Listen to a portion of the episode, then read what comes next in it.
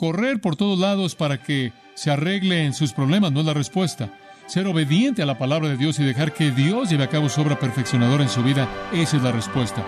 Tenga por sumo gozo, porque está teniendo una obra perfeccionadora.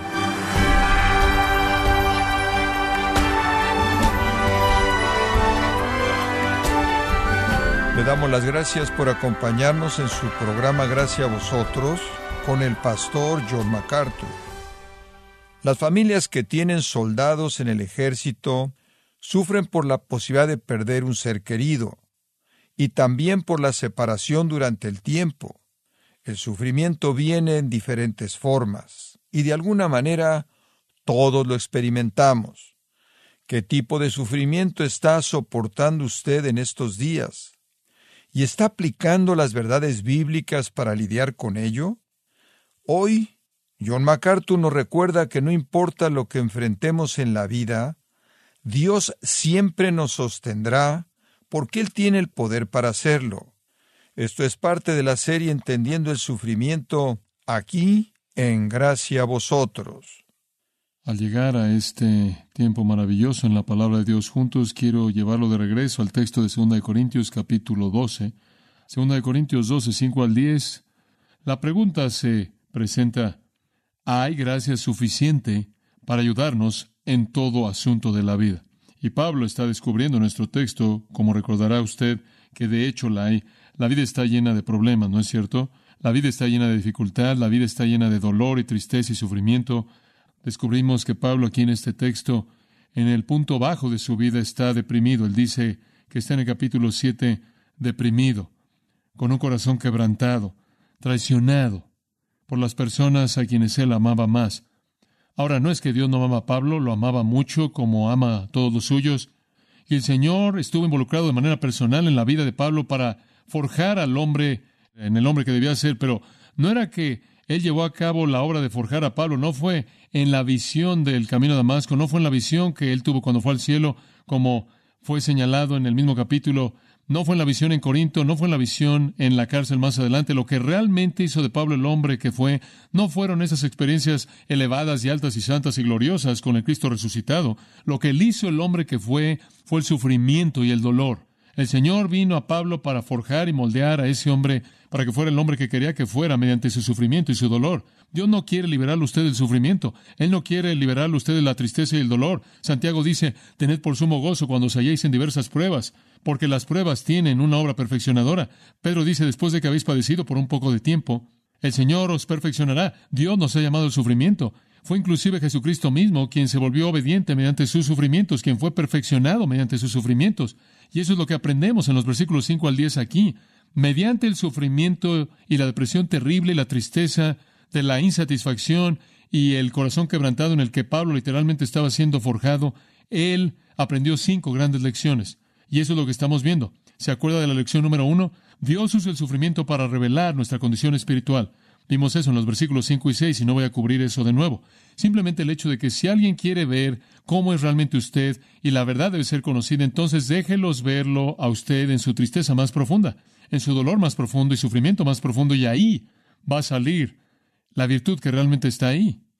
Y entonces fue el momento para que Pablo demostrara sus credenciales. El Señor quería que el mundo viera de qué estaba hecho este hombre. Toda razón entonces para hacerlo sufrir, porque fue en el sufrimiento que la verdad será manifiesta. Lo que usted es sale en el sufrimiento. Y Pablo dice, me pueden ver en el versículo 6, al final del versículo, y pueden juzgarme y acreditarme por lo que ven en mí y oyen de mí. Esa es la prueba de la realidad. En medio de los sufrimientos, ¿qué tipo de hombre ve usted?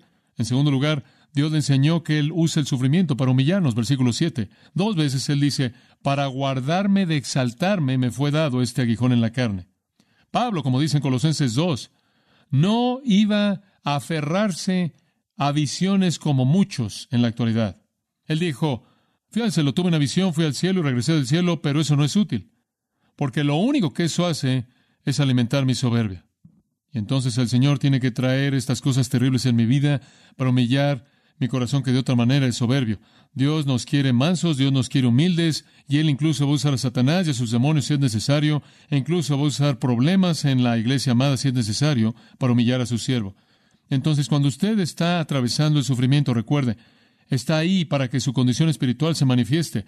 Está ahí para que usted pueda entender lo que realmente es en Cristo y pueda enfrentarlo. Y es ahí que otros pueden ver la virtud verdadera de su fe. Recuerde también que en su sufrimiento usted es humillado, usted es quebrantado, usted se vuelve contrito. Y cuando usted se vuelve contrito y humillado y quebrantado, claro que usted se vuelve útil a Dios y Él da gracia, Él dice a los humildes. En tercer lugar, Pablo aprendió que Dios usa el sufrimiento para acercarnos a Él mismo. Versículo 8.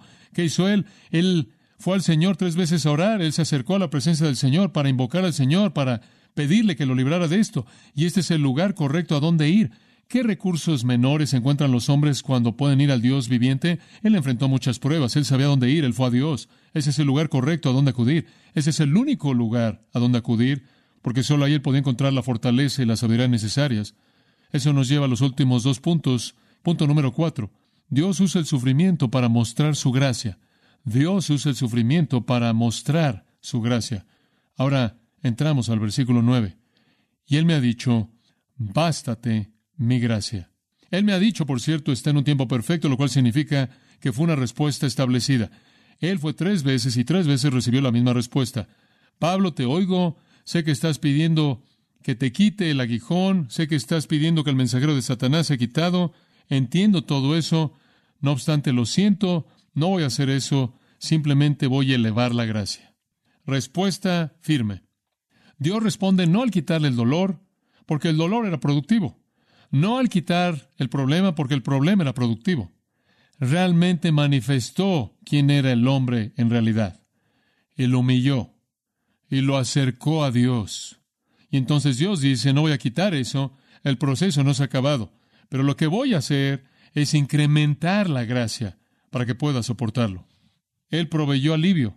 Dios proveyó alivio no al quitarlo, sino mediante la fortaleza suficiente para perseverar en medio del proceso humillante necesario. En esos momentos es cuando Dios derrama más gracia. En esos momentos algunas veces se encuentra con un gozo emocionante. No puedo decirlo mejor que decir, como es dicho en Hechos 16, en donde Pablo está en el cepo y sus brazos están estirados y sus piernas están estiradas de tal manera que los músculos están en esta situación, en este aparato, y él está en una agonía terrible. Pablo y Silas están en esa condición, y usted va a la cárcel y usted los oye haciendo qué? Cantando, cantando. ¿Por qué están cantando? Porque se les ha dado gracia suficiente para soportarlo. Gracia suficiente. Y usted nunca va a conocer esa gracia si usted no tiene las exigencias que la demandan. Usted nunca va a conocer la gracia y usted nunca va a conocer el gozo de esa gracia y la emoción de esa gracia hasta que usted tiene que tener esa gracia. Seguro, desde un punto de vista humano, Pablo dice, sácame ese aguijón de mi carne, saca esa agonía de mi corazón, me está deprimiendo, me está aplastando y me está quebrantando. Y Dios dice, no la voy a sacar de ahí, únicamente la voy a dejar ahí, simplemente voy a incrementar la gracia y en medio de la gracia me vas a dar gloria y vas a soportar y la gente va a ver la grandeza de tu Dios y la fortaleza de tu fe. 1 Corintios 10, se le recuerda esto. Nunca vendrá sobre usted una prueba sino la que es como una hombre y Dios es fiel, que nunca lo dejará ser tentado más de lo que usted puede soportar y con la tentación dará la salida. Pero el Señor va a traer pruebas a su vida que usted va a poder soportar. Él le va a dar a usted la gracia para soportarlas, de tal manera que al soportar usted va a experimentar la gran gracia. Qué experiencia tan emocionante, tan gozosa, tan gozosa es esa. Deuteronomio 33, 26 lo expresa de esta manera. No hay ningún otro Dios como el Dios de Jesurún, el Dios de Israel que se monte en los cielos para ayudarte. Josué 1.9, sé fuerte y valiente, no temas ni desmayes, porque Jehová tu Dios está contigo a donde quiera que vayas. Dios siempre estará ahí, Él siempre estará ahí montado para su ayuda, listo simplemente para descargar la gracia abundante para que usted pueda soportar lo que usted esté sufriendo. Isaías 43, escuche esto, versículo 1. Te he llamado por mi nombre, tú eres mía, Dios dice. Cuando pases por las aguas, estaré contigo, y por los ríos no te inundarán. Cuando camines por el fuego, no serás quemado, ni la flama te consumirá, porque yo soy Jehová tu Dios, el Santo de Israel tu Salvador. Él simplemente promete estar ahí cuando usted pasa por ellos, y la gracia está ahí derramada en nosotros en abundancia. En 1 Timoteo 1.14, Pablo dice, la gracia de nuestro Señor fue mucho más abundante. ¡Wow! Más que abundante. Ahora, entiende esto, por favor. Aquí está la piedra angular de la vida cristiana. Aquí está la piedra angular de la vida cristiana y simplemente esto, escuche cuidadosamente, usted tendrá problemas. En esta vida es inevitable y es útil porque produce la evidencia de su condición espiritual verdadera, humildad e intimidad con Dios, y permite a Dios el mostrarse en su gracia. Esta es la piedra angular de la vida cristiana. Usted va a tener problemas, Dios no promete quitarlo, pero promete derramar suficiente gracia para soportarlo. La palabra bástate, ahí en el versículo 9 es arque y suficiente, tendrá suficiente gracia. Usted tendrá problemas, usted tendrá dificultad, tendrá tentación, tendrá dolor y decepción, pero Dios promete no quitar todo eso. Como puede ver, esa es, esa es la mentira contemporánea. Dios quiere que su vida sea feliz y pacífica y cómoda y exitosa y satisfactoria y próspera, y es el diablo quien quiere todas las cosas malas. ¿Quiere usted saber la verdad? Es el diablo a quien le gustaría hacer que su vida sea próspera y exitosa y feliz y tranquila, porque entonces usted no necesitaría a Dios y usted no necesitaría agradecerle a Él por nada. El mensaje de prosperidad es el mensaje del diablo. El mensaje de Dios es un mensaje de sufrimiento y gracia. Dios nos quiere humildes y Él usa el sufrimiento para humillarnos. Dios quiere que tengamos intimidad con Él y Él usa el sufrimiento para que tengamos intimidad con Él. Y Dios quiere que nuestro testimonio sea manifiesto, Él quiere que nuestra virtud se muestre y Él usa el sufrimiento para revelarlo y los testimonios más grandes que los cristianos jamás tendrán en la historia es cuando son perseguidos. Y la persecución de los santos, la sangre de los mártires se vuelve una semilla de la iglesia. Dios va a incrementar la gracia en su vida y Él va a incrementar suficiente gracia para que usted pueda soportar. El escritor de la canción lo dijo de esta manera. Él da más gracia cuando las cargas se vuelven mayores. Él envía más fortaleza cuando las labores se incrementan. En otras palabras, usted necesita tanto como usted necesita y más. A la aflicción añadida, Él añade su gracia. A las pruebas multiplicadas, Él multiplica la paz. Cuando hemos agotado nuestra provisión de para soportar, cuando nuestra fortaleza ha fracasado o el día está a la mitad, cuando alcanzamos el fin de nuestros recursos acumulados, la provisión plena de nuestro Padre apenas ha comenzado. Su amor no tiene límite, su gracia no tiene medida, su poder no tiene un límite conocido para los hombres, porque de sus riquezas infinitas en Jesús Él da y da y da y vuelve a dar. Dios simplemente quiere inundarlo con gracia y siempre hay suficiente. En su manera incomparable de hablar, Spurgeon estaba cabalgando a casa una tarde después de un día pesado en la iglesia, un día lleno de trabajo y dificultades y algo de decepción. Él se estaba sintiendo deprimido y su biógrafo dice que él pensó en el versículo, Bástate mi gracia. Y en su manera única, él inmediatamente comparó, se comparó a sí mismo a un pequeño pez en el río Tames. Aparentemente tragando tanta agua del Tames cada día, podría hacer que se secara el río Tames y sintiéndote inseguro en ese acontecimiento solo para que el Tames dijera, bebe, pequeño pez, mi agua es suficiente para ti. El biógrafo dice, y después él pensó en un pequeño ratón, ahí, en los graneros de José en Egipto, temiendo porque también muriera por consumir diariamente el maíz que necesitaba. Temía que pudiera agotar los recursos de todo el maíz que estaba ahí almacenado y se muriera de hambre. Y después José vino y percibiendo el temor del ratón dijo, Anímate, pequeño ratón, mis graneros son suficientes para ti. O de nuevo él pensó en sí mismo como un hombre que estaba llegando a la cima de los Alpes y llegando ahí a la cumbre sublime y temiendo inhalar no fuera que se quedara sin oxígeno en la atmósfera, solo para oír al Creador decir, respira, hombre, mi aire es suficiente para ti, hay suficiente y más que suficiente. Y usted nunca va a conocer la emoción de esto hasta que usted simplemente pueda descansar en el sufrimiento y dejar que Dios derrame la gracia.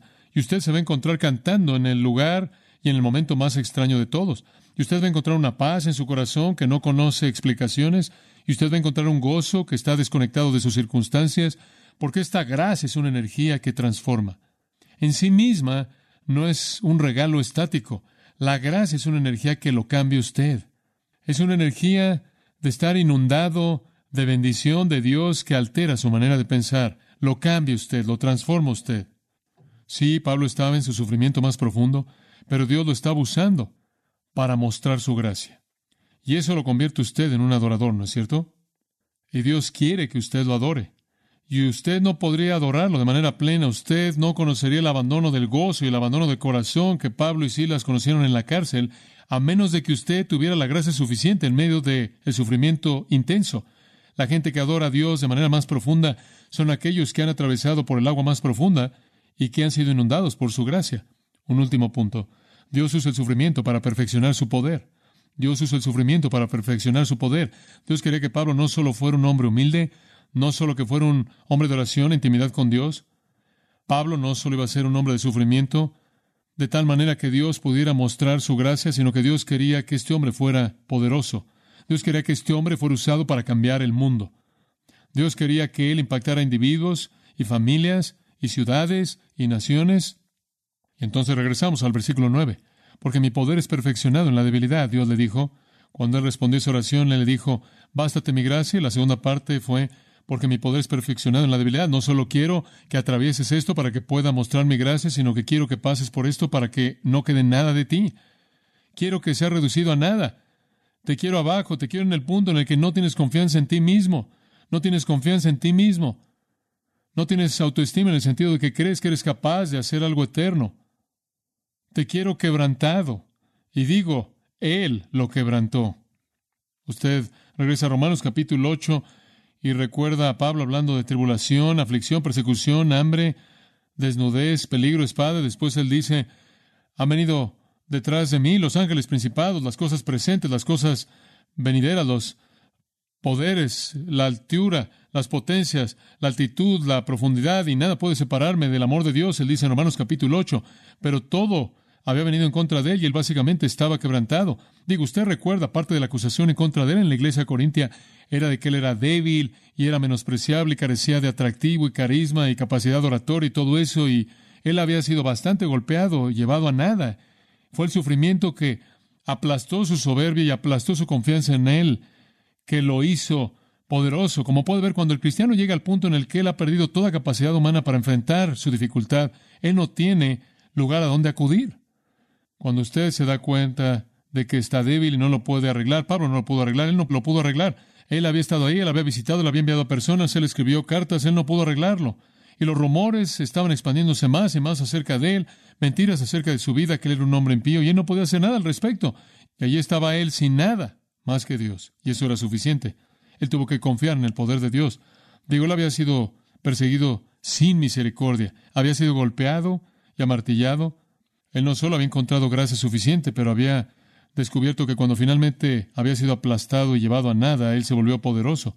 Como puede ver, cuando su sabiduría humana se acaba, cuando su confianza humana se acaba, cuando su inteligencia humana se acaba, cuando sus soluciones a los problemas se acaban, cuando usted no tiene ningún lugar a donde acudir y a ningún lugar a donde ir más que a Dios, ahora está en una posición usted de ser más eficaz. Lo voy a expresar de esta manera.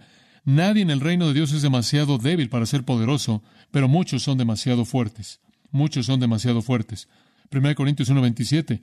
Dios ha escogido las cosas necias del mundo para avergonzar a los sabios. Dios ha escogido las cosas débiles del mundo para avergonzar las cosas que son fuertes y las cosas bajas del mundo y lo menospreciado ha escogido Dios y lo que no es. A Dios le encanta llevar a cabo su obra mediante los nadas y los nadies. Y entonces Él recibe toda la gloria como Él de manera apropiada lo merece. Pablo dice, cuando vine a vosotros estaba en debilidad, temor y temblor. Él no tenía confianza. Debilidad, temor y temblor. Él no vino pensando de sí mismo como si fuera un gran hombre con un gran mensaje y un gran poder en su vida y desfilándose como si lo fuera. Él vino en temor, él vino en temblor, él vino en debilidad. Él había tenido visiones de Cristo, él había estado en un viaje al cielo y había regresado. Él nunca habló de esto, él simplemente habló de su debilidad. Él simplemente habló de sus debilidades. Pero cuando él ya no pudo hacer nada, entonces Dios pudo hacer todo. Como puede ver, el sufrimiento físico, la angustia mental, la decepción, la insatisfacción, el fracaso, crea una presión que produce poder. Realmente lo hace. Porque simplemente aprieta y saca todo de nosotros de tal manera que nos volvamos nada más que un canal limpio mediante el cual el poder de Dios puede fluir. Y Pablo aprendió, realmente aprendió. Él aprendió todas sus lecciones. Y a la mitad del versículo 9 él dice, de buena gana, él está feliz ahora, su circunstancia no ha cambiado, nada ha cambiado en términos de circunstancias, pero de buena gana, dice él, estoy feliz ahora. Prefiero gloriarme en mis debilidades para que el poder de Cristo habite en mí. Prefiero ser poderoso que nada más, y para ser poderoso tengo que ser débil. Solo quiero hablar de mi sufrimiento, no me encanta el abuso, sé que es satánico, no honro eso, pero sé que Dios está usando todo esto para hacerme el hombre que quiere que sea. Y me encanta su gracia, me encanta su poder, y me encanta el proceso de humillación, y me encanta la intimidad con Él porque entiendo lo que produce. Entonces, permítanme gloriarme, dice Él. Si vamos a comparar notas y ver quién es el apóstol real, permítanme gloriarme. Me voy a gloriar en mis debilidades. Y Él regresa eso de nuevo. Él lo ha hecho varias veces, como lo hemos señalado. Siempre quiere gloriarse en sus debilidades, porque fue en su debilidad que el poder de Dios fue visto. Vean, él está diciendo, no pueden explicar mi vida, no pueden explicar mi eficacia, no pueden explicar mi ministerio fuera del hecho de que soy débil y Él es fuerte porque ustedes saben que no soy fuerte. Él dice, solo quiero el poder de Cristo. Su debilidad no fue inducida por Él mismo, fue dada por Dios, no fue artificial, no fue un juego psicológico que Él estaba jugando consigo mismo, fue una debilidad dada por Dios. Él literalmente había sido aplastado por Dios para que Él pudiera ser poderoso. Entonces, cuando tenemos los problemas más profundos en la vida y pasamos por estas cosas que pasamos de relaciones insatisfechas y corazones quebrantados y deseos insatisfechos y sufrimos de aquellos de quienes nos deben amar más, recuerde, Dios está llevando a cabo su obra. El mundo no puede arreglarlo y probablemente usted no debería, porque Dios lo está usando para revelar su virtud espiritual, para humillarlo, para acercarlo a sí mismo para mostrar su gracia y hacerlo poderoso. Entonces Pablo dice, el tema dominante de mi vida es el sufrimiento. El versículo 10 lo resume. Por tanto, aquí está el resumen. Estoy contento con la debilidad. Contento significa estoy satisfecho, estoy satisfecho, estoy en paz, estoy contento.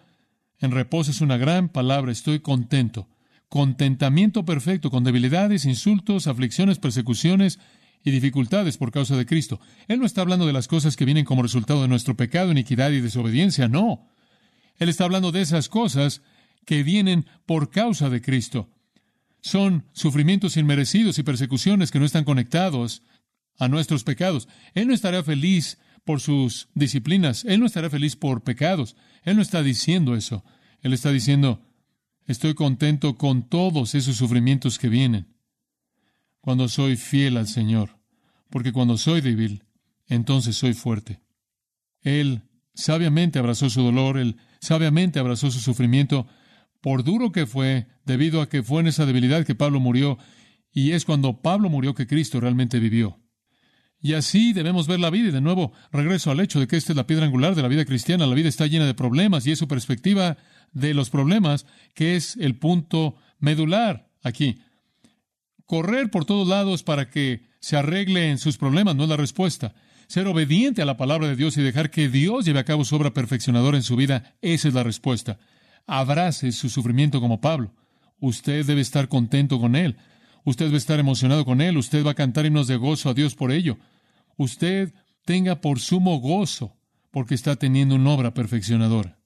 Hace unos cuantos años atrás se escribió una canción que realmente lo dice. Voy a cerrar con esto. Se llama El fuego del refinador. Escuche cuidadosamente las palabras arde un fuego con calor sagrado, con calor blanco y flama santa, y todos los que se atreven a pasar por su flama no van a emerger iguales. Algunos como bronce algunos como plata, algunos como oro, después con gran aptitud, todos son amartillados por su sufrimiento. En el yunque de su voluntad estoy aprendiendo ahora a confiar en su toque, anhelar el abrazo del fuego, porque aunque mi pasado con pecado fue marcado, su misericordia lo borró. Cada vez me limpia en mayor profundidad. No estoy seguro de que sobreviviré. Sin embargo, la fortaleza en crecer en debilidad mantiene mi espíritu hambriento vivo. Y después este gran coro. El fuego del refinador ahora se ha vuelto el deseo de mi alma. Limpiado y purificado para que el Señor sea glorificado, Él está consumiendo mi alma, refinándome haciéndome estar completo sin importar lo que pierda, escojo el fuego del refinador. Y cuando usted llega al punto en el que puede decir eso, usted ha llegado a un nivel de madurez y un entendimiento de la vida cristiana.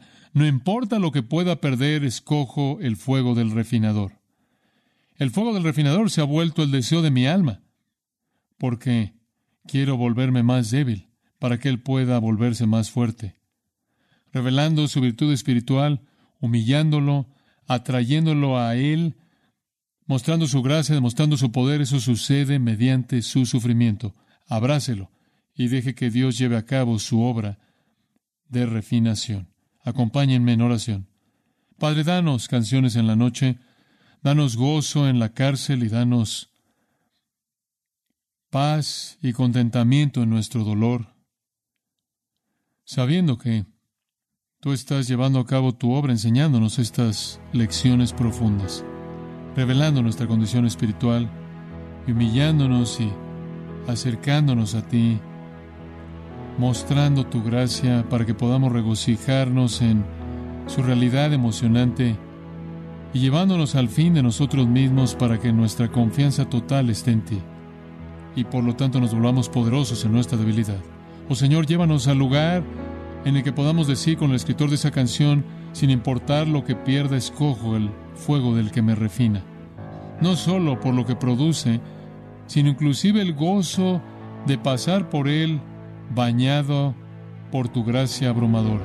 Y pedimos que en las vidas de todos nosotros lleves a cabo tu obra para tu gloria en el nombre de Cristo. Amén.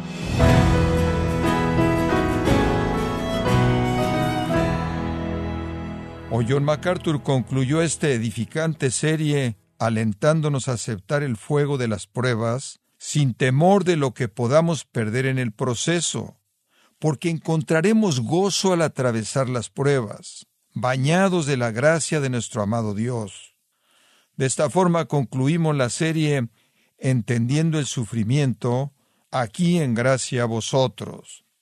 Y quiero recordarle, estimado oyente, que tenemos a su disposición el libro La Consejería, cómo aconsejar bíblicamente, donde John MacArthur nos recuerda que la consejería es un ministerio de la iglesia local basado en la palabra de Dios y debe ser llevado a cabo por los cristianos.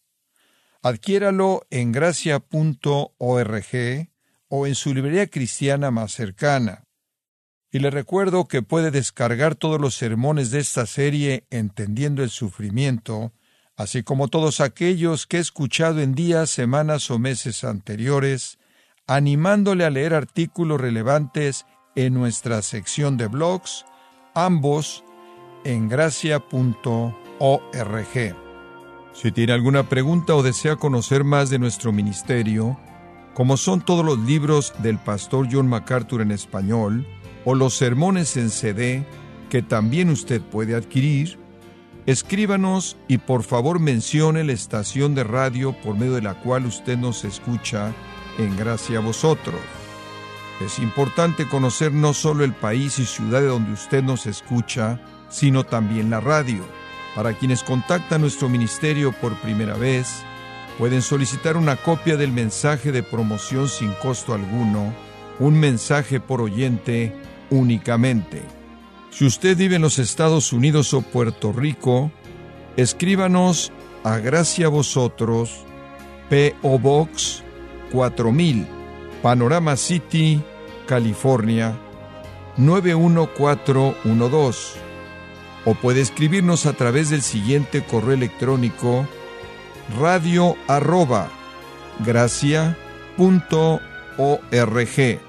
y queremos agradecerle desde el fondo de nuestro corazón su tiempo y sintonía, y en nombre de John MacArthur y del personal de este organismo, invitarle para que nos acompañe en la próxima edición y así juntos continuar desatando la verdad de Dios un versículo a la vez, en gracia a vosotros.